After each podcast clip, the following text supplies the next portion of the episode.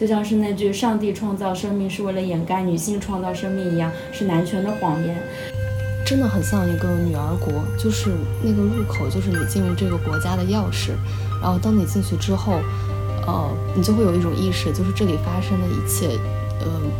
就会跟你在日常生活中知道不一样。它是一个新的体验，就是那种感觉。既然家庭可以作为他们的一个文化的核心，去慢慢辐射这个东西，成为一个大的族群。我们或许可以就是从我们的小的亲密关系这种我们更主观的一些东西，去借鉴他们的，去借鉴他们的观念。就感觉我是感觉他们的里面的女性都很，就是让人印象深刻的那种自信，印印象深刻的那种蓬勃，就感觉上次说，就像这个族群里不会有人得抑郁症那样。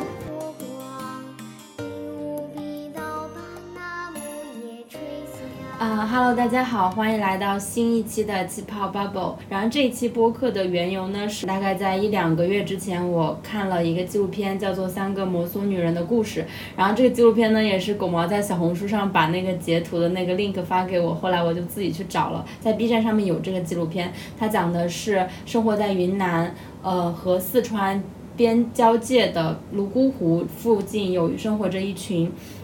摩梭人，然后他们是中国现存的唯一的母系氏族的这样一个社会。嗯，其实一年前呢，狗毛他就去过这地方，也跟我们讲过当时他的一些见闻。然后我正好看。就很感兴趣，我看了纪录片之后，我在微博上面就发了一段话，然后我当时说的是，就是看完母系氏族的纪录片《三个摩梭女人的故事》后，我会意识到那是一个以女性为中心的亲缘血缘关系远远大于性缘关系的社会，那里实行走婚，没有小家庭结婚的概念，性缘关系的霸权是为构建父这个概念而存在的。夫也是，其实相比于血缘的不可否认性是非常不稳定的存在，就像是那句“上帝创造生命是为了掩盖女性创造生命”一样，是男权的谎言。然后我在分分享了一些关于这个东西的感受之后，我的微博网友哈，就是我们今天的嘉宾，然后可以叫他思雨，然后他就有给我大概在一个月之后有给我发他在泸沽湖那个地方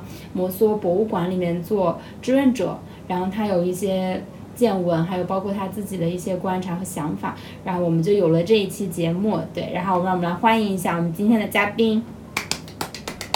Hello，Hello，Hello，我是思雨，我是 CC 的微博网友。嗯，我当时是基于一个自己状态非常差的一段时期，然后因为云南它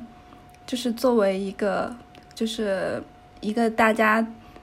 在。很多辞职啊，什么状态不好的时候都会去的一个地方。然后我在我朋友的热情推荐之下，然后我就查了那边的一些活动啊，还有地方。然后很就是一个契机，就看到了那个摩梭人博物馆在招志愿者。然后当时就想通过说能，然后又又对那个母系文化挺感兴趣的，就想通过这个去了解一些文化，并且调节一下自己当时的一个状态。那你去那里之后，你感觉到有被治愈到吗？是有的。其实我一下一一到哦，一我先去了那个大理，然后当时大理有一个青旅在洱海边，然后那边氛围也特别好。其实我一到那里的时候，我感觉整个人状态都好很多了。然后到再到泸沽湖，其实一开始待的时候没有特别多的感触，就是待到到待到最后的时候，就感觉自己就是整个心就是平静下来了。真好，这里的每个人都去过大理呢。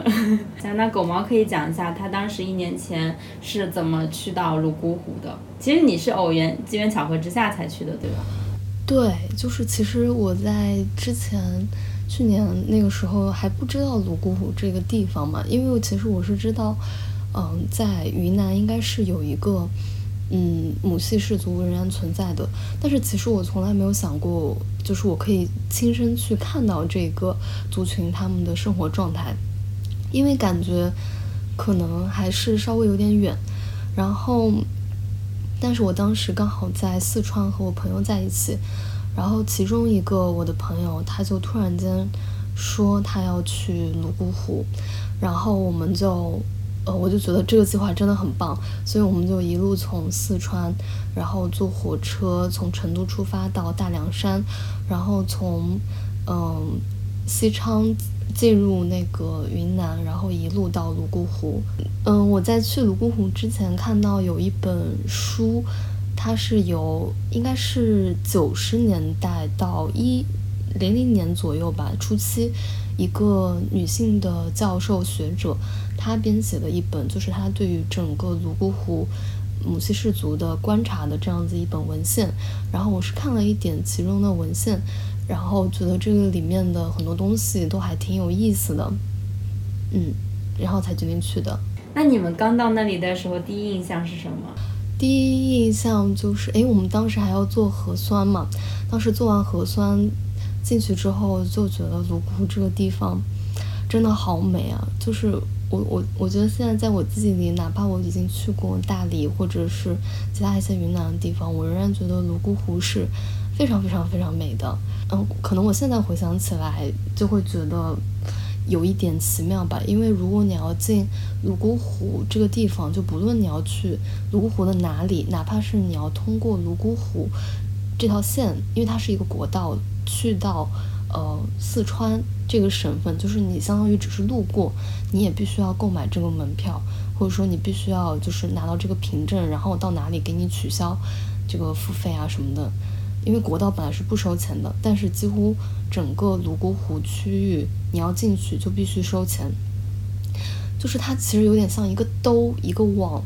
然后牢牢的把那些地方兜住了。所以其实我现在回想来，感觉它。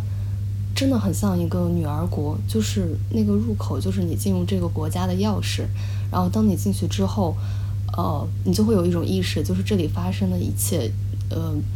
就会跟你在日常生活中知道不一样。它是一个新的体验，就是那种感觉。嗯，那思雨可以分享一下你的感受。嗯，我刚到泸沽湖，就是因为泸沽湖离。丽江和大理，它都有很长一段距离，就是你过去的话，都需要去拼车，然后经过几个小时的车程，其实人是很疲惫的。但是到了那里之后，嗯，我是晚上到那里，然后晚上过去湖边吹风，就感觉整个人就很舒服。然后那边的湖是不呃不同的天气，它的颜色都是不一样的。然后早上的话。就是可能很就是日出，然后有日出的颜色，然后可能有一段时间是很蓝的，然后有一段时间是那种渐变的，就是很一很清澈，但是又有一种过渡的颜色，就是每一天其实它的风景都不太一样，所以你到那里的每一天都感觉这个湖，它是。有变化的，而且就非常好看。也有对，真的是那种好看。怪不得这群人选择这种人杰地灵的地方 安居乐业繁衍，是吗？对，对，是很会选。然后那边的那个树木很多，有很多古树，就是不像我们这边，就很多树都被砍啦，然后就是人工种植。他们那边就保留了很多。很古老的树，然后而且是一片的成片的，不是说那种单棵独棵的。听起来就是很美的地方，很符合我对云南的一一直以来的爱。别管，嗯，那大家可以那可以讲一下你进去之后接触到就是。包括大家最感兴趣的肯定是在母系氏族的部分嘛，我相信大家就是狗，不管是狗毛还是思雨，其实在过去的时候都是已经有所知道，或者是被这个文化所吸引。你们一开始进去的时候，最被你们吸引的，就是或者是让你们感到惊讶的那种小小的，有点像 culture shock 类似这种东西是什么？就你们现实就现实经历的。因为我当时我们进去之后，其实没有很急着说要去探索这个区域嘛，因为我们进去的那个时候刚好是疫情期间，我感觉整个泸沽湖只有五个游客，就是真的人很少，然后所有的那个酒店都在降价，然后再问我们要不要住，然后我们进去之后天气也不是很好，所以就嗯，刚开始住的那几天完全对。泸沽湖没有任何文化上的了解，然后就在一个下午的雨天，就我们出门的时候，在街上就先是遇到了两个彝族的妇女，就是因为他们的头饰啊、打扮之类的就很明显，你可以看到那个是彝族的服饰嘛。然后他们看到我们是游客之后，那两个奶奶，呃，因为年龄比较大了，感觉就立马凑上来，然后拿出两包已经晒干的菌子，就问我们说，嗯，你你们要不要买一点菌子回去之类的？但是他们的普通话就是非常非常的不好，呃，可以说是，嗯，就是我们其实是靠肢体动作去理解他们的 他们的意思的。然后在我跟他们交谈中，我就发现，嗯，他们其实是从旁边的大山上下来的。然后那个大山是你如果要上山，可能要骑马要骑五个小时；如果你人走上去要走六个小时；然后你下山要走四个小时。然后他们就跟我说，山上没有电，然后他们不会写自己的名字，也。不知道就是怎么去离开这个地方，所以他们唯一的挣钱方式就是在山上摘呃蘑菇或者是土豆之类的，然后把它弄成干了之后，再呃人力驮到山下来去卖，然后大概会在这个泸沽湖周边的地区住上一个月，因为他们有认识的。就是摩梭朋友，所以可以在他们家寄住，然后住上一个月、两个月，直到把蘑菇卖完了之后，他们才能够拿着钱，然后回到山上，然后把这个钱给他们的孙子去读书。然后当时他们跟我说话的时候，就是身上还背了一个很小的娃娃，大概只有一岁还是两岁这个样子，就是。嗯，他们还跟我说，如果他们没有办法把这个菌子卖完，他们是没有办法回山上去的，他们就得一直在这个地方卖。然后因为疫情的冲击，所以游客非常少。他们这个菌子已经卖了很久很久了，加上天气很潮湿，所以其实菌子有可能会坏。然后他们就恳求我们能够，嗯，希望我们能够买一些菌子回去。然后我们就觉得听了这个故事还是挺震惊的，毕竟就是二零二二年。二零二零年应该实现全面小康了，我没有想到有的人就是 你小心说话，怎么会这样？就是当时还觉得说这个情况真的还挺糟糕的，就是如果连电都没有，那你的日常生活怎么办呢？然后包括他们的身份证也是，就是嗯，感觉还是比较古老的那种。然后我们再往前走。嗯，跟他们告别之后，再往前走，就发现前面有两个，呃，服饰完全不一样的奶奶，然后他们在围着那个一个，呃，就是一个怎么怎么说，就是有一个，应该是佛教里的一个东西，就是它是由石头堆成的，堆成一个尖尖的那种小塔，我不知道它叫什么。我我不记得它叫什么，但是我见过，就是我在草原上面也见过，就是他们会，然后他们会围着那个转，然后上面还会有很多经幡，对。他们就在围着那边转，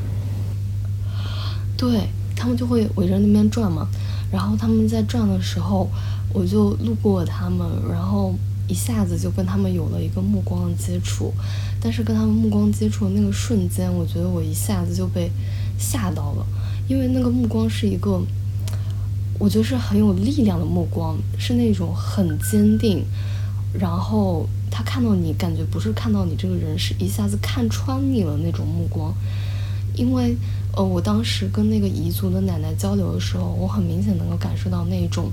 怯懦和自卑，就是他们完全自卑于自己，呃，没有这种就是，呃。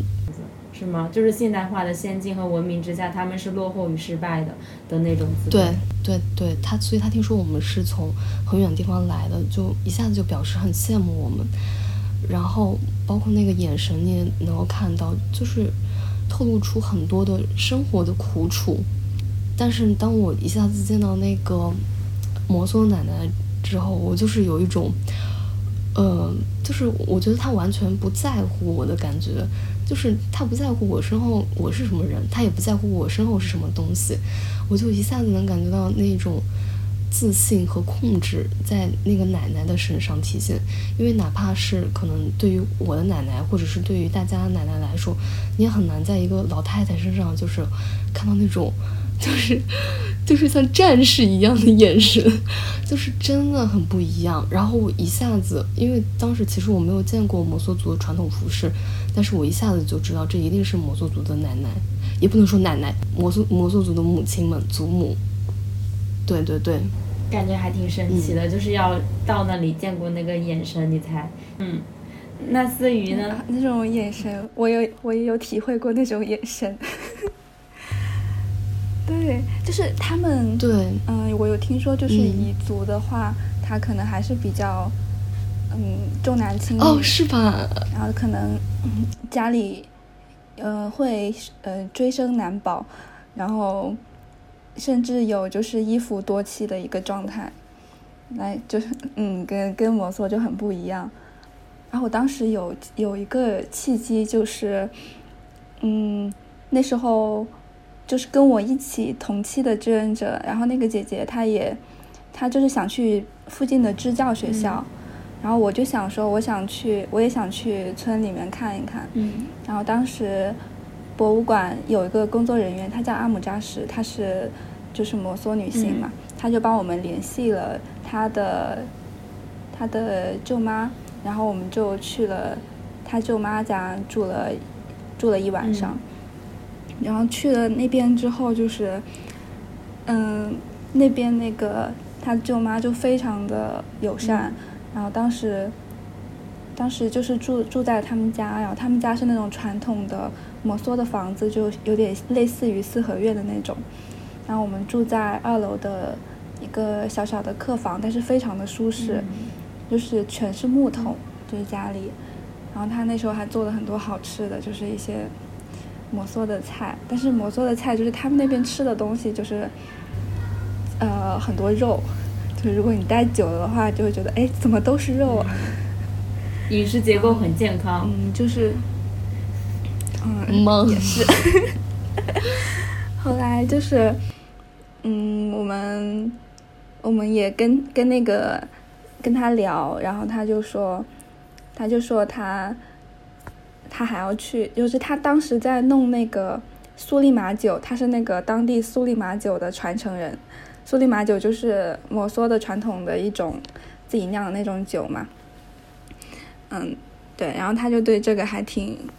挺挺喜欢的，然后他就会也非常骄傲自己是那个就是传承人，然后会分享给我们喝。然后他他就是会第二天有很多他的伙伴，就是他们那边还有一些织布的或者其他的工艺的那个这种传承人嘛，他第二天要去参加那个传承人的会议。本来说第二天还采访他，结果他说：“哎呀，有点忙。”啊！但是他后来还是接受我们，就是聊聊了一点时候，他就是说，就是他们在和他们的朋友，就是处于一种就是常年都是在一个交流很密切的一个状态。说我问他，就是会不会因为嗯家庭成员的扩张，或者说一些人员的流动，然后就会像我们。我们这种小家庭，就是一旦有人组建小家庭，一旦有人成立婚姻，有建立婚姻之后，就会丧失掉很多女性友谊嘛。但是他们不会，他们就是，嗯，因为他们从小他们就邻里相处很密切，是，嗯，就是他们即使就是有新的成员加入，或者有一些嗯伴侣的产生，但是他们的。跟原先的人的联系还是一样的，就是几十年、几十年都是那个样子，大家还是一个会互帮互助、会经常来往。物欲对于他们来说也没有那种，也没有什么物欲，就是很非常注重就是人和人之间那种和谐。我们家里住住了，我们家里住了一晚，然后第二天就是他们那个窗帘就是。呃，有点透光嘛，但是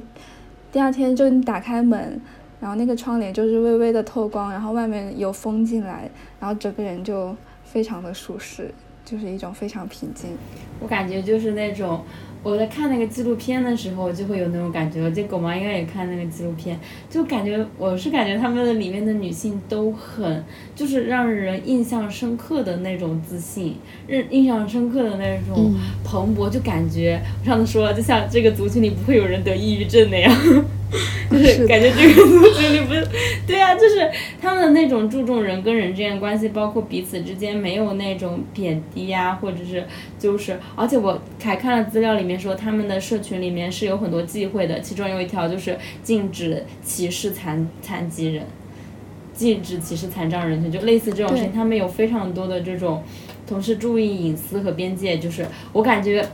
蛮好的，就是哎呀，包括刚刚思雨说在那里获得了某种精神力，我觉得他应该取代巴厘岛的乌布，成为一个新的灵性神地，不是？哎，他们那边就是，如如果一个人就是表现出来就是嫉妒心很强，然后乱发脾气，他们会给你做那种仪式，就是挡口嘴仪式，就是这个这个就是这个人不正常，他们觉得这个人不正常，身上附附。附带了一些不好的东西，然后他们就给你做那个仪式，然后做完之后，然后他们会做一些什么，就是他们的捏的还有草编的东西，然后做完之后把它丢到野外，就像把你身上附着的那些不好的东西给丢走了，感觉是很有宗教仪式的气味。刚才那个思雨说的那个，我就感觉，嗯，其实好像。有没有就是有一种可能吧？就是其实我在想，我跟他对视的那个瞬间，应该是他觉得我被这个逼社会驯化了吧？是吧？我觉得他应该是这么想的吧？就是就是因为 C C 刚才你说那个，就是感觉他们这个族群里不会有人得抑郁症，但是我就想到说，对吧？在咱们的社会中，女性就是很很抑郁啊，很压抑啊，那。其实不论多少，我们每个人肯定都会受到这种压抑的影响。那我觉得可能摩梭的女性就给了一种可能，就是如果我们没有在一个对女性有这么大压抑的环境中。我们本来应该如何存在，对吧？就像最近那个，嗯，韩韩国的那一个剧叫做什么《海妖的呼唤》，是吗？对，那个女性综艺里面的女性一样。那个综艺，对我感觉就是我之前啊，我在推特上面就是老是看一些讲妓女的，他们。黄文。哦，然后他们就会，他们就会说，就是你去观察大自然里面的雌性动物，其实他们不是怯懦，他们是凶狠的，他们是非常目光如炬，甚至是残忍。就是当他们生了、孕育了孩子的时候，其实他们是很残忍的，他们是很强大的。而我们的社会在崇尚一种。弱或者被保护女性，中国男人保护中国女人，别管了，就是类似这种。也就是说，其实我们的目光也应该是那种如炬，如那种雌性野兽般炯炯有神。嗯，我还记得当时狗毛跟我说过，他说他觉得，哎，怎么会这样？他就觉得，哎，摩梭族的每一个这个文化都感觉在符合联合国倡导的每一条，怎么如此精准？对啊，有的人就不记得了，但我记得。我记得，我记得，我我我当时的一个很明显感受，虽然我已经不记得那个具体的论述是什么，但是我有一个很明显的感受，就是我觉得摩梭的文化是完全是一环扣一环的，就是可能你展现在外，大家看到最多的，就是所谓的走婚。当然，我我觉得咱们肯定。不可能把它称之为走婚嘛？其实，因为婚姻这个概念是一个汉族的概念，所以其实最好是把它称之为走走，就是 S E S E 啊。我觉得这个词也是非常具有现代特色的，色色叫它色色。我看到的时候也觉得很好笑，就是色色，你就觉得 怎么如此贴切？哎呀，还是很。对，还是很现代的嘛。嗯，我就说的有些东西，古老的就是现代的。你懂的好 就是你感觉，你就你就感觉摩梭族里面就是他有很多的东西，比如说他对婚姻制度的看法，对于家庭的看法，然后加上他对环境的看法，就是这个东西，包括他对于神灵的看法，就是这些东西是一体的，是或不可缺的。就只有这些东西一环扣一环。组合在一起，才能够形成一个很健康的文化。就是感觉里面的一环，任何一环少了之后，其他东西都会分崩离析。就是我感觉，你不可能说一个，嗯，走就是走走，他那个走走阿夏的制度，男女阿夏的制度，嗯，单独存在，不可能的，嗯。我感觉也是，就是我在看那纪录片的时候，就这个纪录片在 B 站上面有有片源啊，如果感兴趣的听众可以去听。它里面其实展现一种非常自洽的文化，自洽到你没办法对它提出质疑。就当你问说啊，那如果你们不搞这个小家庭制度，你们是怎么？它的这个婚姻制度，如果有这个婚姻制度，就男女之间的这种约会文化，它的它是依依不依傍在一个就是。以血缘关系的，就是女性家长作为这样一个支撑的一二十人的大家庭，他们并不需要增加人员去或减，他们因为他们本身的劳动力并不会增加或减少，就是他们始终有这么多的人，所以他们的各个，而且包括他们说那种害羞文化，他们的害羞文化使得女性就是有一个选择自己走走走。对象的这样一个人，而导致这个社群里面的男性其实是会展现出勤劳、展现出道德上面的一种要求，不然的话就没有人跟他走走了。就是我觉得这样才是淘汰劣金啊！别管了，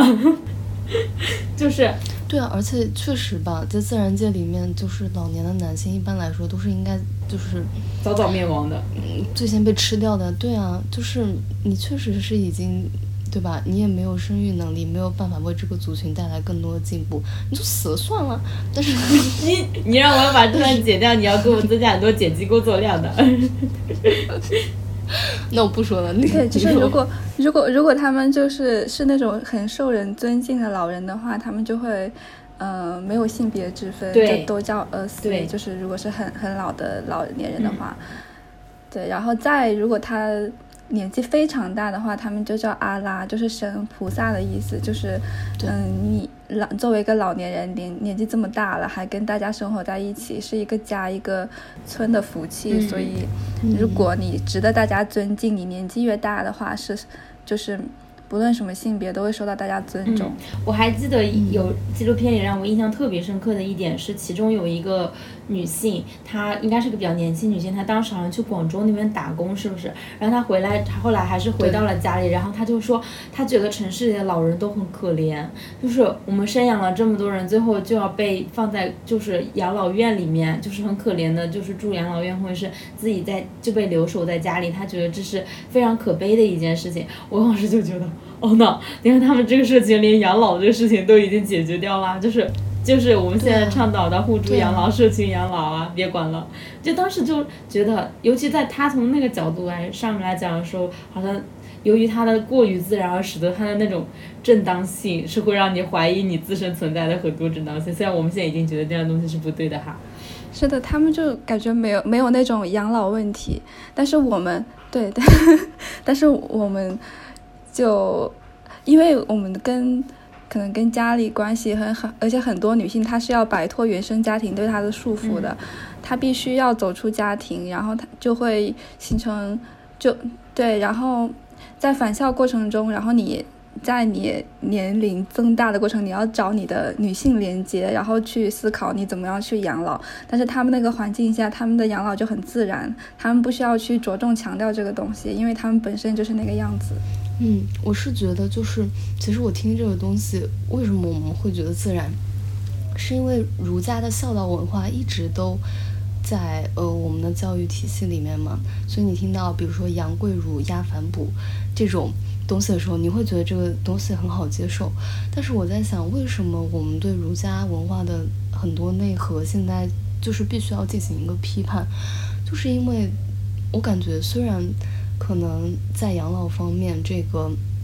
儒家文化和摩梭他们的文化表现出来有一定的相似性，就是要求你必须要尽你的义务嘛，这是他们的相似性。但是我觉得他们的路径和思考方式是完全不同的，也就是说，其实这个东西内核是完全不同的。我觉得这个事情就是其实还嗯挺神奇的，而且它是一个我觉得是父权或者说父系和母系一个重要的差别，就是这个东西它。它的强制力究竟是由什么东西来保障的？完全不一样的逻辑。嗯，像母系的话，你会感受到他们对各种女性长辈都叫阿妈，然后他们都彼此爱护，你会感觉那是一种，嗯，由于你爱我，所以我想要对你进行养育，就是的那种感觉。嗯，对，就摩梭它趋于一个平等的，就是所它没有像儒家就后来演变成什么阶级，对，就是长幼之分，呃，什么父。长幼尊卑，君卑臣臣，父父子子。呃，就，对对对，就是那种，他是附加在你身上的，就是你必须要这么做，然后他的地位是不平等的。你是一个小孩子，是一个附属物，但是在摩梭里面，他没有这种，他只是他需要每个人之间的一种关怀，他没有控制你。嗯，这个还蛮重要的。对，我觉得就是。还有一个事情，因为就是其实你讲摩梭怎么样，是从正面去，呃，论述摩梭的这个制度嘛，嗯，但是我记得我当时去的时候，拜访了那个摩梭阿舅，他就在，嗯，就是我们聊完大概的东西之后，他就突然间跟我们说起别的民族的坏话，就是 不是汉族的坏话，但是有讲说隔壁的某一个族，他就觉得那个族不是很好，是因为。首先，他觉得那个族重男轻女，就是他们一定要生一个儿子，就像思雨刚才说的一样。第二，就是这个族，呃，我不知道为什么哈，但是这个族是非常恃强凌弱、弱肉强食的一个族群，就是他们会觉得，如果你很弱，那我把你抢劫了。这抢劫的东西就是应该归我，因为这是我的战利品。嗯，所以这样子的思维也会导致他们在面对老人或者残疾人的时候，展现出了呃很少的同情心嘛，可以说是，他们就觉得可能你生老病死就是正常的事情。那你既然年老或者你残疾没有办法进行工作，或者是没有办法呃养育，就是。照顾好自己的话是你的问题，那别人没有义务为你做这些事情。所以当时那个阿舅在讲到这个民族的时候，他语气里是充满了鄙夷的。他就说他绝对不会和那个民族的人做朋友，因为这些民族的人道德非常败坏。我觉得，我觉得我在说的不就是我们的民族吗？他当时说的不是我们族，但是我们族确实也是这样子哈，谁也别想就是逃掉，对，谁也别想逃脱干系，对。但是我是觉得，就是那你就觉得一切也很合理啊，就是哪一个民族会，就是对于养老这个事情，对吧？或者对社会的弱者、残障人士、边缘对，完全没有同情心。对，对于那些就是大厂的人，或者是对于一些底层的人民，完全没有同情心呢？那那对吧？然后到底是谁会对于重男轻女这个事情非常的看重呢？因为实际上很多时候女性就是这个社会的弱者。如果你重男轻女，一定是代表了你，你个人在这个社会上呃进行一个达尔文的这样一个活动。嗯嗯 嗯，对，而且就是他说其他民族好，也包括我们，就是嗯，他他的文化传播一直是压制性的，就是兼并性的、扩张性的。让你，嗯，强迫你去认同这个东西，那他在他民族扩张的时候就会有暴力、有战争，就会有压迫。但是像，嗯，像摩梭他们本身，他们就是在他们那个，呃，部落嘛，但是他们影响他也有影响到周边的其他民族去。有一部分人也会融入到他们的家大家庭，或者采用他们大家庭的形式，也生活在那一那一块。暴力和强制，但是他们没有没有那种，是就是强制性的，对他们只是通过他们他们自身这种文化自信、兼容这种心态去影响到了、辐射到了周边的人。中国文化自信在哪里？我不说，在蒙梭族。对，但是我看那个纪录片的时候，还会有一点，就是我就是我知道他们是很好的，但是我很害怕，就是尤其是由于这个社会是以这样的方式。运转，就比如说，如果他们是完全封闭，像一个独立的女儿国，他们如果能保持住他们的独立性的话，他们可以在这个地方，就像狗毛说，他们以联合国的某种对于环境也更友好的方式，其实可以非常非常长久，几千年、几万年都用原有的这些资源继续生活在这片土地上面，因为他们确实是更可持续的，然后也是最会控制人口的，就是少数民族，然后甚至是就是非常好的叫什么计划生育，某种计划生育。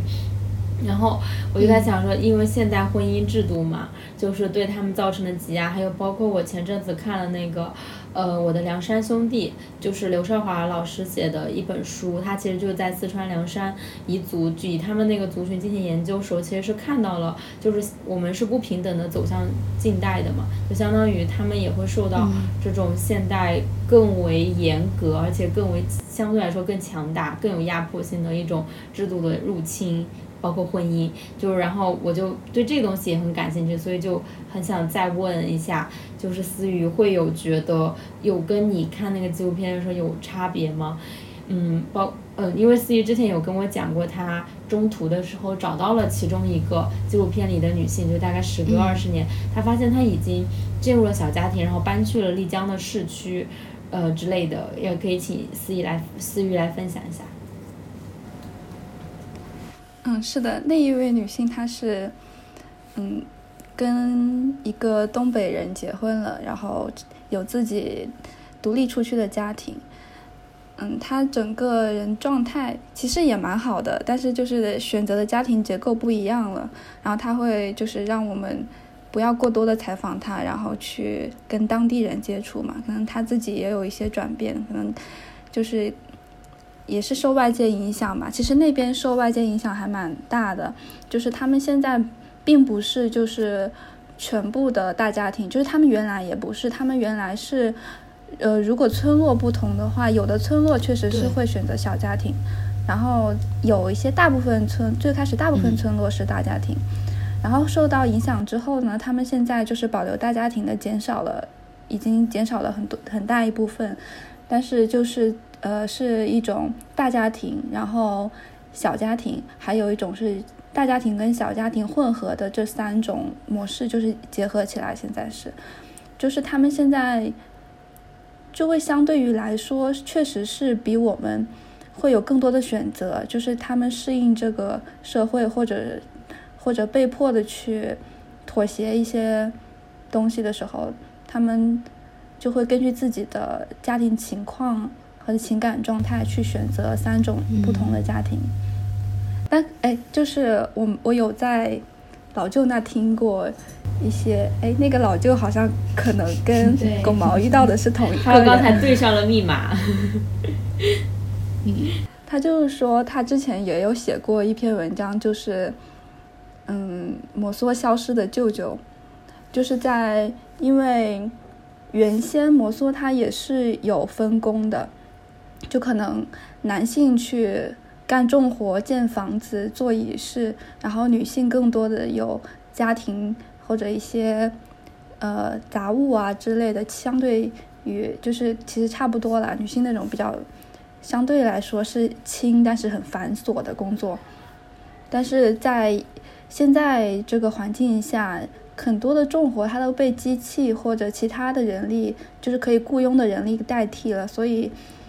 舅舅在家庭中当中承担的责任会减少很多，然后对比起来的话，女性在家庭中她就会承担的东西就会更多了。然后男性他可能会出去，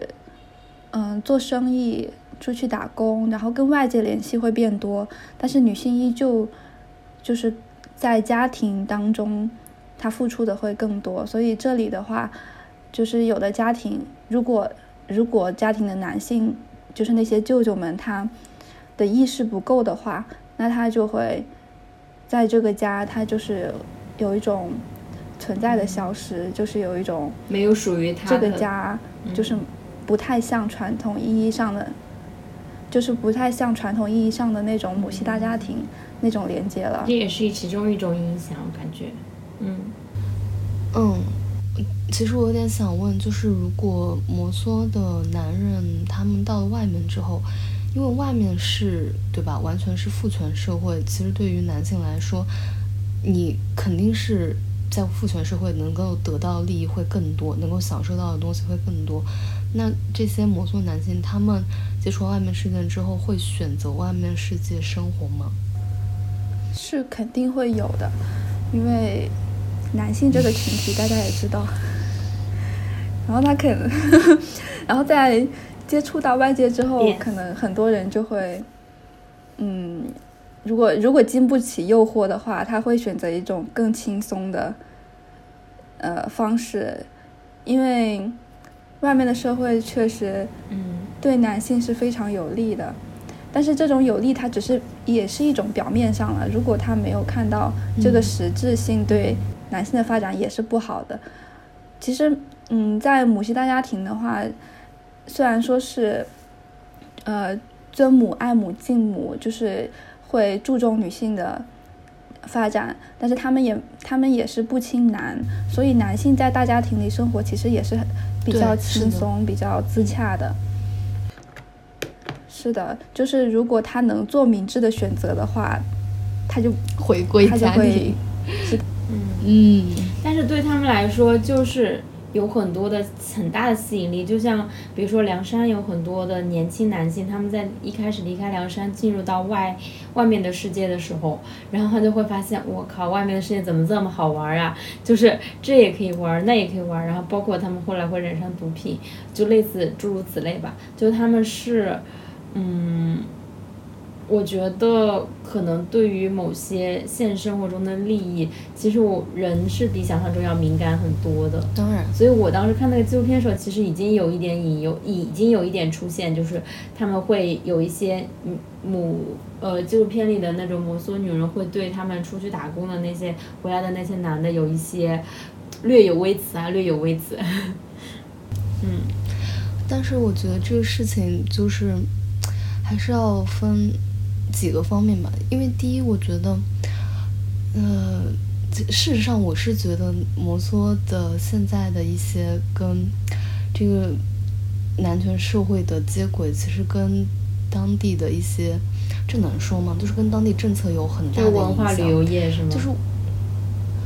我觉得不仅是文化旅游业，是整个政府其实他都不太支持你有这么特殊的一个地方存在。就我觉得。可能如果这个东西它在国外，它一定会被当做一个就是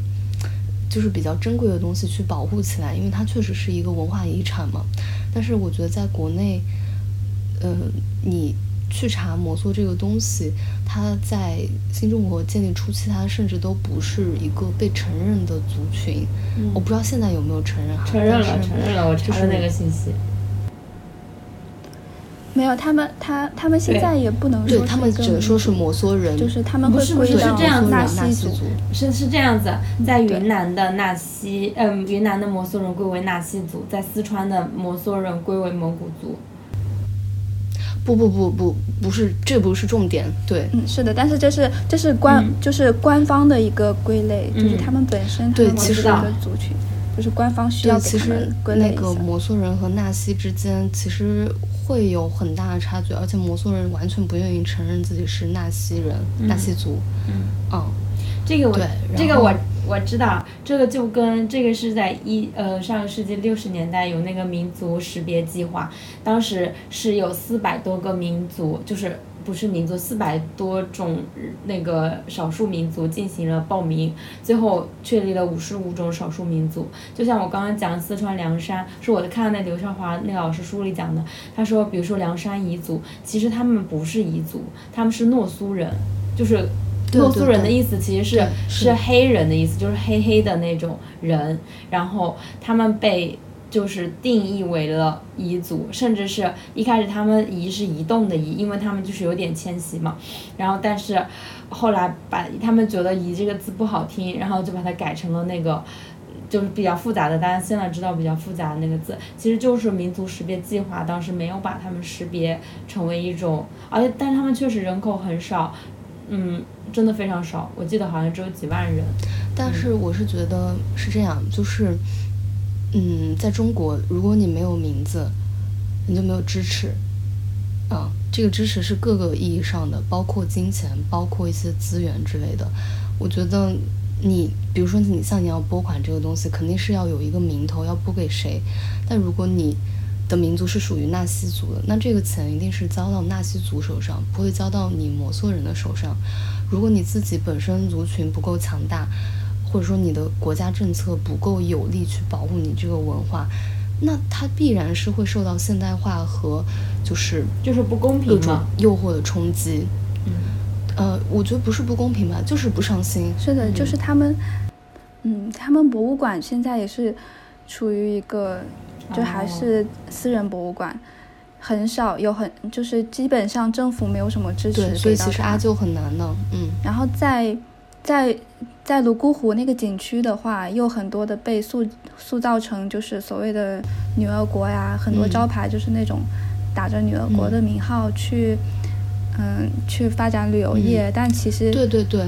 对，但其实这个东西就很能很会造成一种误解，就很多有些男性游客过去就是对，可以嫖娼那，边太离是谱了。是干嘛的？是招小姐，对，就是这样，就很无语。就是在官方的一些语言下面，就是感觉他们被曲解掉了。嗯嗯，那你在那里生活，会有你在前去之前和的想象和你去那里会有差别吗？嗯，有是有的，因为就是原本会以为他们保留的体系啊什么的会比较完整，但是但是现状就是也之前也说了，就是还受蛮大影响。然后他们现在就是，嗯、有保留很完整的，就是在很很偏远、很偏远的的那些村里。然后我们有开车过去，但是因为呃那天没有当地的摩梭人带我们去，所以那个语言不是很通，所以我们没有跟那边交谈，只是在村里面逛了很久。然后他们现在，嗯、村里面其实也通电，也通水，但是他们就是白天基本上出去工，呃，在田里啊工作，然后有的出去打工，然后小，其实他们那边留守儿童还蛮多的，嗯，然后在呃丽江的话，就是泸沽湖，它也有一部分人就是因为上学的原因，他们会去丽江上学，所以跟我们年纪差不多的呃女性的话，她们其实很多的日常生活，就除了她们跟家庭的连接，她们跟学校、跟外界的连接，其实是跟我们差不多的。所以就是他们更多的不同就是他们的心态，他们他们跟家里的连接、跟朋友的连接跟我们会不一样，但是他们接触的教育其实就是还是跟我们差不多了。嗯就是用教育在同化呀。是的，是的。嗯，哎，但是我记得摩梭其实它是有自己的语言的，就是它可能没有对应的那个字，文字对，但是它是有读音的。嗯对，他们是摩梭语，然后他们，嗯、他们有有两种，就是一种是呃达巴，一种是东呃达巴文，一种是东巴，然后他们现在是呃东巴是已经有文字记载的，就是类似于纳西族那边，然后达巴是没有的，然后现在就是有他们博物馆有在做把。呃，做文字的一些转录，就是想把另一个没有文字的语言，也就是转成文字。嗯嗯，然后也有也有一些人去，呃，有一些老师去那个当地的学校去教他们学当地的文字，就是也是慢慢才发展起来。然后其实他们做文化做的还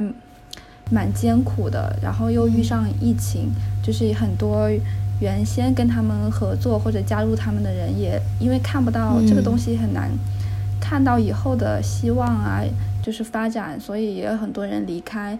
就是所以博物馆那个两位馆长还是因为坚定这个东西，所以才一直做到现在，也是很哎，我。听到这个事情就感觉，就是我们在那个纪录片里面，可能那个纪录片拍的时间确实也比较早吧，然后看到那个，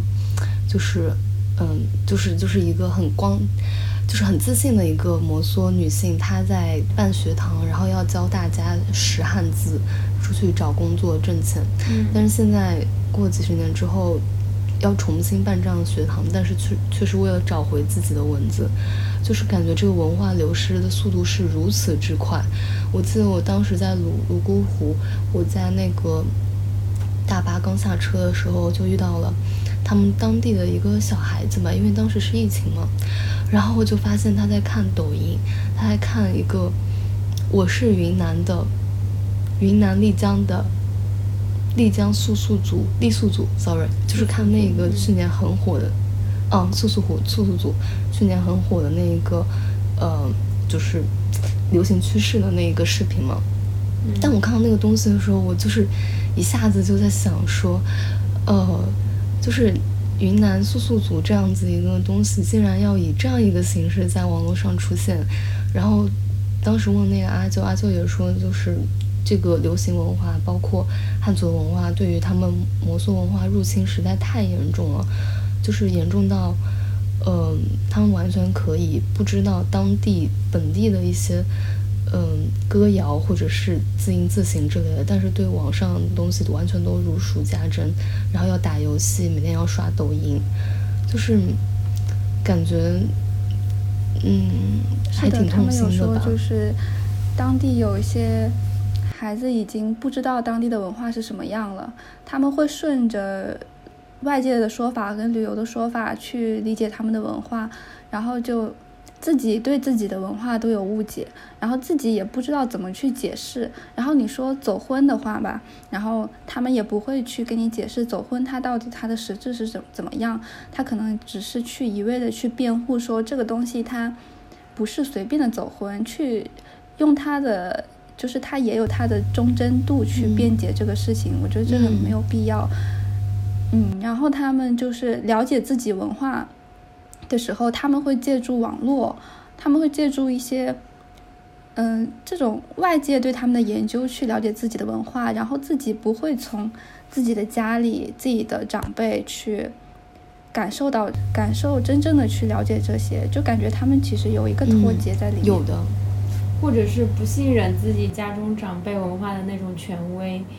的解释了，就是会觉得另一个东西是更先进的、更高明的，或者是更看起来更有更有理的，因为他们可能受制于各种语言，可能老一辈的人讲的那个话，可能没有办法让念过书的人信服他说的是真的，就诸如此类的。是的，他们可能就是觉得主流的就是好的，就是先进的，然后因为然后觉得。觉得母系区别于父系，母系既然已经更迭了，那它肯定就是落后了。他们就，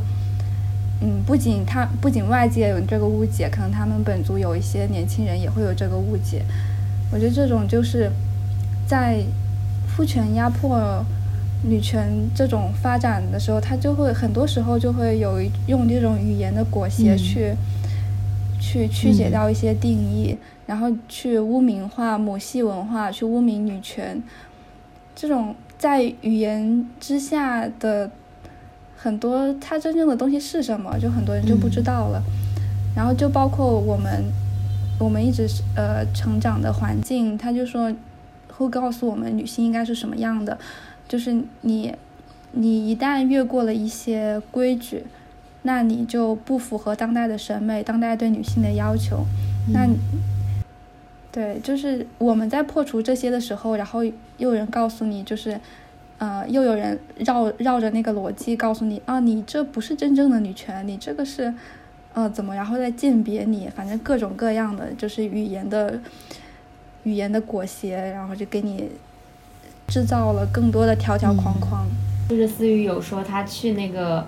呃，泸沽湖也有，因为他当时处于呃一段开放关系，但这个开放关系他有点像失败了，所以心情有一点郁结，再加上呃某种情绪上面的问题，后来就去泸沽湖。你在那个地方，我看到你给我们发的那个文本结尾，其实也有谈到，就是你可能在那里也有对多元关系的一些思考，你会有这个部分想要分享的吗？嗯，是有的。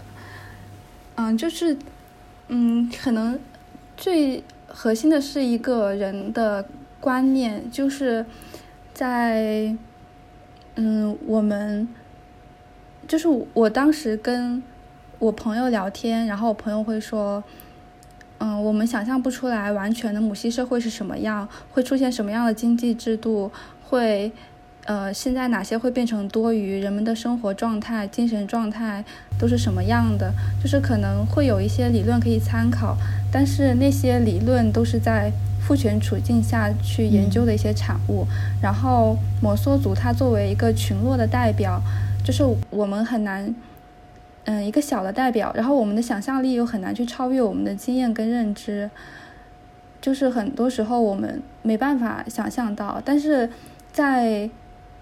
摩梭跟就是跟他们交流过程、跟相处过程中，我就是，呃，发现就是他们不会去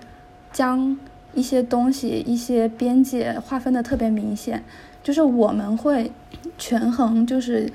呃个人的责任边界划分的非常明显嘛。比如在工作和生活当中，就是其实很多时候它是可以维护我们个人权益的合规操作，但是既然家庭可以作为他们的一个文化的核心，去慢慢辐射这个东西，成为一个大的族群。我们或许可以就是从我们的小的亲密关系这种我们更主观的一些东西，去借鉴他们的，去借鉴他们的观念。嗯，然后他们就是虽然也有分工，但是他们会更有灵活性。就是他们一个人忙不过来的时候，或者。需要时间休息的时候，其他人会很自觉的帮忙或者补上这个空缺。就他们通常是不需要排班，然后不需要那种请假，然后他们更多的是靠每个人的主动参与跟自己的德行的互相影响，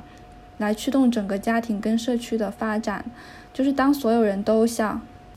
就是我记得纪录片里面有一个，就是他们造房子，你们记得吗？然后他们就是说，他们这家造房子的时候，他们整个村子里的其他人是不用说的，他们就会过去帮忙。然后一些女女性和长辈，他们就会给他们做饭，然后就让他们就是给他们吃。然后另一家也是这样，他们彼此之间不需要付钱，然后也不需要就是过来跟你说，就是完全凭靠个人的那种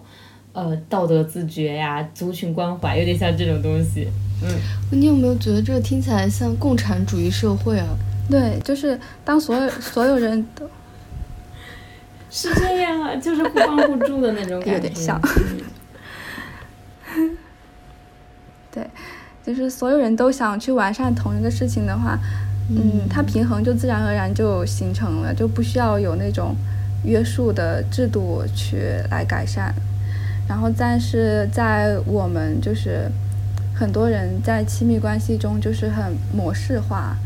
就是以一，特别是在异传统异性恋，他有很多的欺骗、试探、竞争，然后一种权力的快感，然后大家会觉得哦，拿捏别人是一个非常好的什么成就，但其实这种东西是很无聊的，对。然后我觉得，在如果我们想建立新的、新的形式一点的亲密关系，可能要摒弃权力关系。就是开放关系，它其实也分啦。就是有的人会有那种主要、次要的那种有等级的开放关系，但我现在就是嗯不想说那些哈，就是可能会就像你可以用有缘，就是你跟朋友，你可以用友谊去建立一个多元家庭，或者你可以建立平等的非专有关系。嗯，但是现在就是，如果这种平等的非专有关系它出现男性的话，会不会有这种平等关系呢？这里我质疑一下。那种要达成一个共识，就是你越想去保持平衡，有时候反而会不平衡。就是你老是把就是说要协调，但是每个人就是注定会，就是考虑会。我是不是多付出了呀？我是不是可以在有些地方少花精力啊？就会有一些长时间的计较和不对等。然后你越去讲究这些，然后用制度来，就是一些协议承诺去包裹，可能最后也是徒劳的。就是你一旦去区分，想去区分，想去消解这个地位什么的，就代表那个不平等的地位已经产生了。我记得你之前在那个文本里面好像也会有说说摩梭，我们的那种单位常常是我，然后摩梭人他们常常是以我们作为一个一个观念上或者是一个认知上面的一个我们这和他们之间的差异，其实也有这样嘛，就是现代的对于自我的一种过度，对。过度这个叫什么？推崇，不知道怎么说，对，就是对，还有。功绩，功绩，当就就是你把爱情这个东西用功绩这个东西去计算的话，你就会出现这样子的结果，就是付出了多少得到了多少，你要讲回报率吗？想着去达到一个平衡，但是内内内心又在计较一些东西的话，就不可能达到那个平衡。继续讲女权的话，其实是要注重自己主体的，因为你在跟父权做抗争的同时，你就是要强调自我感受，这个我其实是很有必要的。但是你去建立你女性的一个连接的时候，你就要去说我们在女性群体当中，这个我们就很可能是可以实现的一个很平等的，也是对对女性群体对自己都很有利的一个状态。因为就是咱们之前也是对吧，聊过一些社群性的话题，就是其实也是有共通性的。就是我觉得很多事情，就是你的理论说的再怎么天花乱坠，或者你再怎么借鉴，很多时候还是要把这个逻辑的环，或者说生活的环线扣上。就是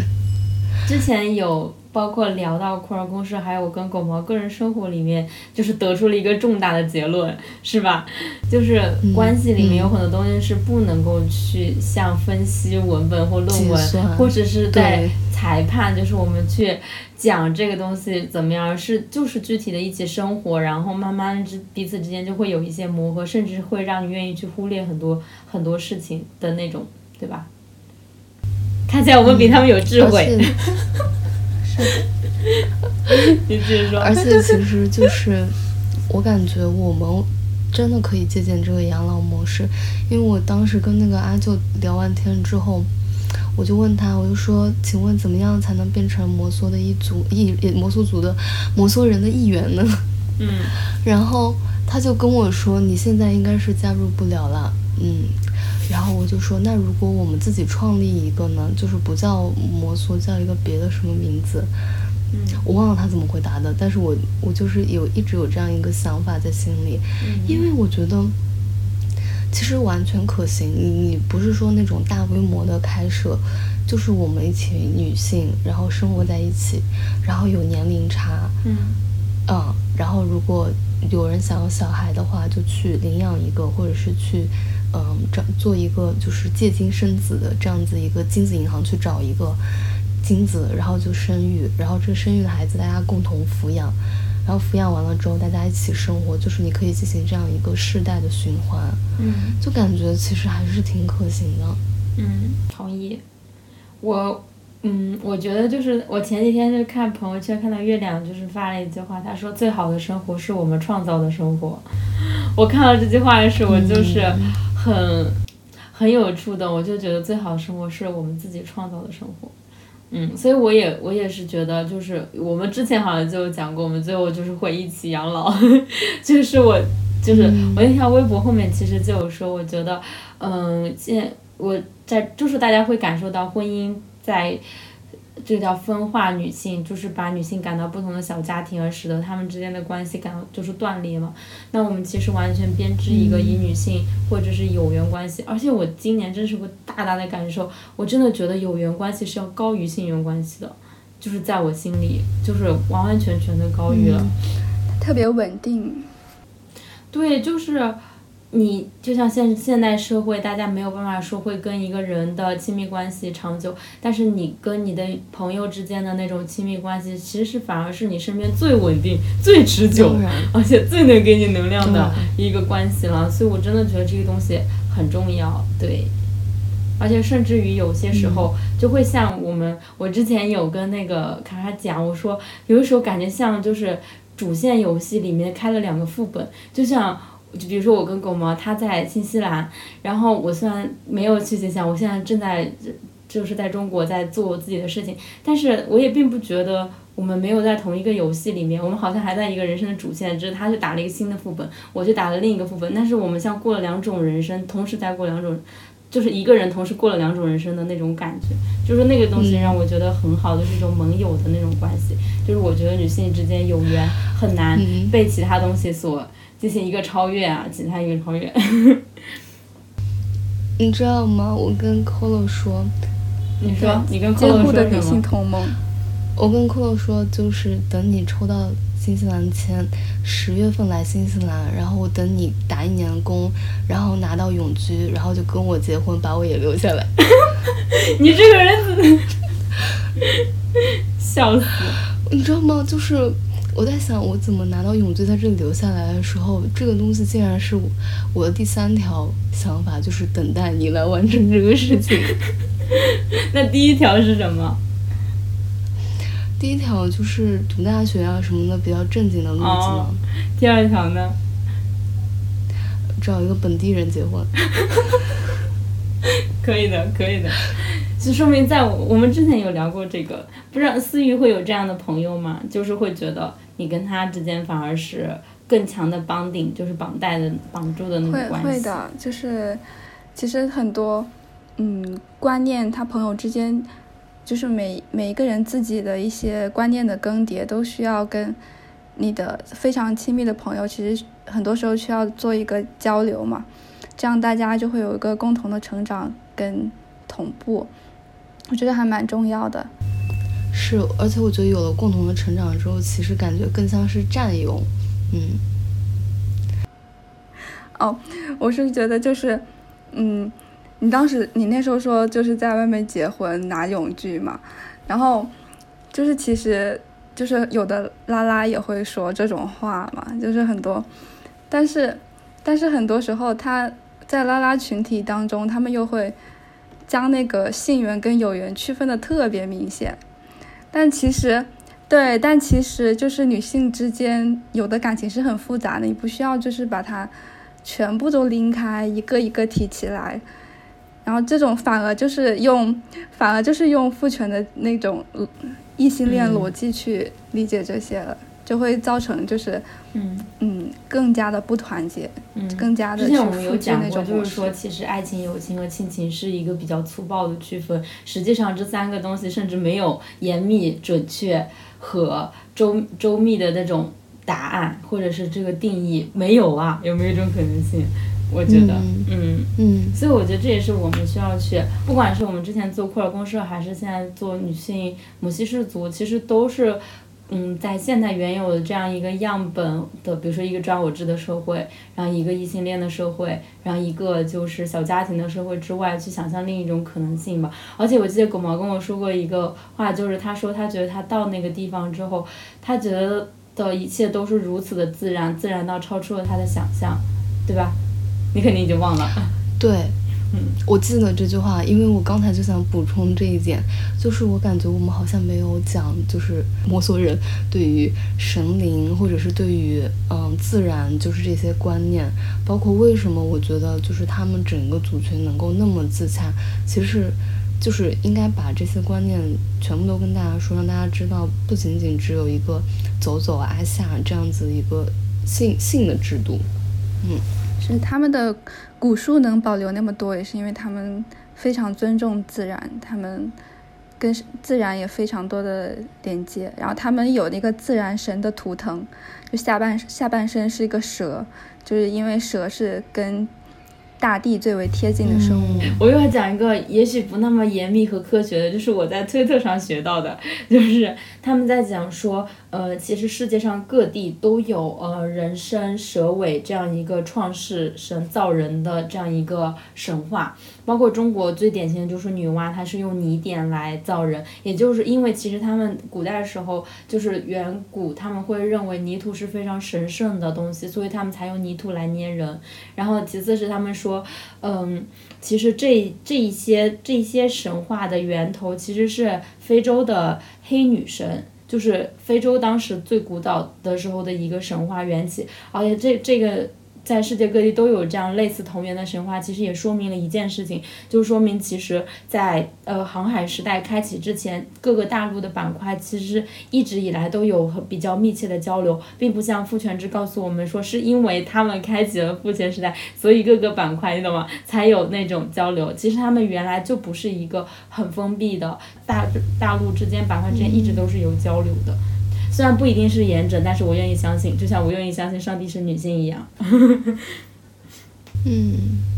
哦，对啊，摩梭的那个神也是一个女性的形象，我记得，对的，我好像记得她有一个长的头发还是啥，可能我就当时就觉得那个是女性。但是长头发也不能作为区分性别，是的，是的，是的。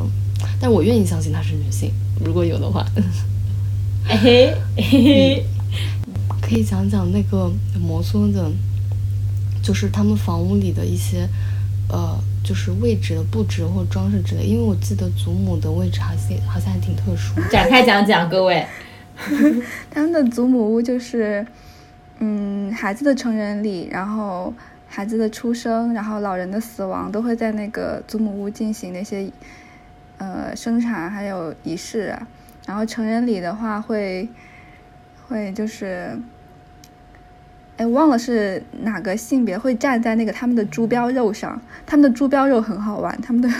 就是一个整整只猪的皮，然后晒干的，然后可以就是晾了很多年，也可以继续吃，就还挺好吃的。我记得，对，我记得他们就是那个屋，就是最就是你进去之后最中间的，一般来说是那个他们的神的那个神灵的像嘛。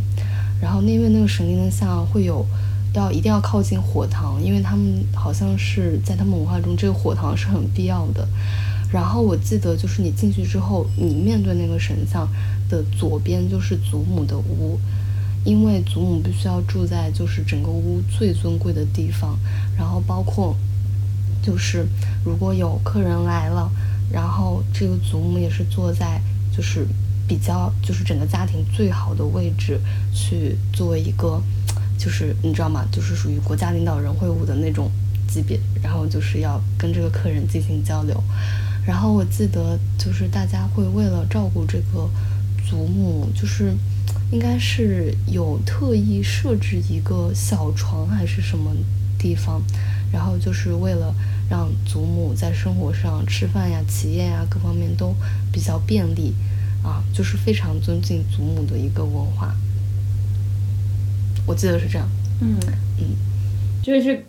对的对的。你刚刚讲的那个，就是有一个呃正房的那个正中间的屋内会设有高灶台，然后两边就是木板可以睡人的，然后上面就是你说的那个灶台的顶角会有一个神，应该是神龛之类的东西，叫梭托，上面会放神像、花瓶还有贡品，然后下面就是会设火塘。用来放灶啊、石头啊、平台之类的东西。对。嗯，然后他们还会分阳门、阴门，嗯就是嗯，阳门主生，阴门展开讲讲，不要不记得赶紧给我找一下，展开讲讲，不要在这里划水。嗯，阳阳门就是在。就在世的人就会进入阳门，进入屋子，然后呃屋最呃一门在屋子的最里端，然后一门就是平日是关闭的，然后有人去世的时候会打开阴门，因为他们要从阴门走出母屋，回到他们最初的故乡和先人团聚。哦，我记得他们好像还有一个习俗，就是好像每年到一个节日，他们就会把。就是食物之类的就要还给那个山林的神，好像他们是有一个山林的神吧，因为要，然后然后因为他们就会摩梭人就会觉得说这个食物并不是就是他们自己得到，不是他们自己生产的，是由山林的神来，呃。滋养他们、喂养他们的，所以他们得到这个食物的时候就会非常的珍惜，然后并且，嗯，因为这个东西可能来之不易吧，还是还是说对于神灵的一个敬仰，所以他们会对于这个野生的动物、山林里的动物都会，呃，采取一个就是比较，呃，怎么说呢，就是比较可持续的。可持续这个词也太现代了吧，就是比较怎么说呀？比较朴素的那种尊敬，可以这么说。啊，对，就是比较朴素的那种尊重的状态，就是他们不会滥捕滥杀，也不会想着就是嗯，为了钱我可能今天多打一点猎物或者怎么样，他们就是如需要多少就用多少。当然，这个东西我觉得也跟就是他们是整一个母系社会有关系，因为他们所需要的资源不会无限制的扩张，呃，毕竟就是家里生几个，其实都是由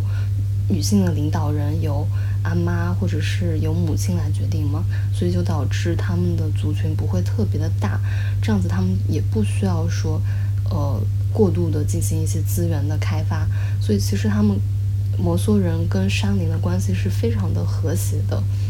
嗯。嗯，这种就是感觉国内的很多民俗的都有类似的这种节日，就是对大自然的一种尊崇和。珍惜吧，因为他们就是觉得自然是大于人的，所以他们而不会像后工业时代，大家会觉得人是大于自然的，就是我觉得可能是因为这样子，嗯，对他们那边葬礼，哦，他们那边葬礼就是，嗯，有一部分对，有一部分人他是请请佛教的，然后有一部分是请他们本地的达巴教。然后佛教其实是现在的佛教，他们都会杀生，但是他们当地的就不会杀生，就还挺有区别的。虽然他们的也是他，虽然他们的达巴教也是藏传佛教之后的分支啦，但是跟传统的那种还是不太一样。因为我上次去打芭蕉那边吧，找那个巫师算了一卦，真的算的好准啊，牛的。真的，他给他还有他的朋友算的都很准。能算的什么方面呀？就是我当时跟我朋友两个人去嘛，然后我不知道你有没有见过那个巫师啊？就是，就是我从阿舅口里得知的，就是他们基本上村子里每年大家都要去算一下，然后你就是你，你可以给他支付宝转钱，转多少都随你。他他他是一个就是呃。之前修藏传佛教的人，一个僧人，然后他的视力应该不是特别好，就是感觉应该是有一只眼睛或者两只眼睛都坏了。然后我们当时过去的时候，他就拿那个石头，还有拿了一个像簸箕一样，就是你你知道吧，你炒炒那个东西会用的那个簸箕一样的东西，然后就是拿石头给我们算了嘛。然后当时他就算说，我当时我。我那一年十一月应该会找到一份新的工作，在十一月之前，然后还算了一下，就是说我这个人的性格怎么样，姻缘怎么样，然后说我将来就是工作会怎么样之类的，然后他还算我朋友，他说我朋友命相超级好，就是，然后包括也算了我朋友的性格，我觉得就是算了我朋友，嗯，就是今年花了太多钱。嗯，守不住财，今年什么的，反正都都还挺。很想去算一下。嗯，可以的，可以的，我觉得挺好。我好像没有见过。那你这是亏大了。你可以问一下阿舅，阿舅肯定知道。嗯，我们当时就是临时决定要去算一下，体验一下。下下次问问。嗯，那我们到这要结束了，这个这一期节目到这里就差嗯差不多进入尾声了。然后关于摩梭族的很多资料，其实你可以。啊，大家都会使用检索工具吧？嗯，我觉得大家可以就是就年轻女性的处境，然后想通过摩梭的呃年轻女性她们之间想讨论一些什么，也可以发出来，然后后续可能会针对大家的问题，然后去跟他们进行进一步的聊天什么的。感谢大家的收听，然后欢迎大家关注我们的播客，然后多多评论留言。嗯，摩梭的这个看这个纪录片，就是当狗毛跟我说之后，我就看他的纪录片的时候，我自己是有一种。嗯，求知欲的，就是我感觉我一直很想要知道，在这个生活之外还有什么别的东西。就我一直都觉得这个东西很重要。然后当你真的看到那个东西的时候，你会对于很多所谓权威的、所谓遥毫不可动摇的东西，所谓的就是唯一正确的这些东西产生很大的动摇。我现在就是会反驳别人，而同时你会觉得曾经让你觉得很痛苦的事情，比如说。嗯，我能回忆起来是，比如说我刚上大学的时候，其实我一直都把朋友当成是很重要的事情，但是好像这个世界不是这样运转的。我是直到看到了卓玛之后，我发现是可以这样想的，就是当有一个真实的，然后且自洽的一个人，对卓玛可以的卓玛，他就是把他他就会说，他就想跟他朋友一样了，朋友就是他世界上最重要的家人之类的这个事情，你会发现我们其实是可以这样做的。我觉得这个东西对我来说很重要，也可以说我们总是需要一些鲜艳的，然后先于我们已经开始运行的这些东西，我们看到它之后，我们会有很多勇气，就像你看到某些可能性一样，就跟我们为什么觉得母系氏族那么重要。不然的话，我们无法去想象，就用我们在父权制的土壤里所成长起来的这一套想法去想象一个母系氏族，我们是没有办法做他们那样的想象，就是他们用实践所弄出来的一套东西，完全自洽且闭环。对，我觉得这是很重要的。然后这也是我们这个博客一直想要讨论的。对，升华了一下，好，咱们到这里就结束了吧，拜拜。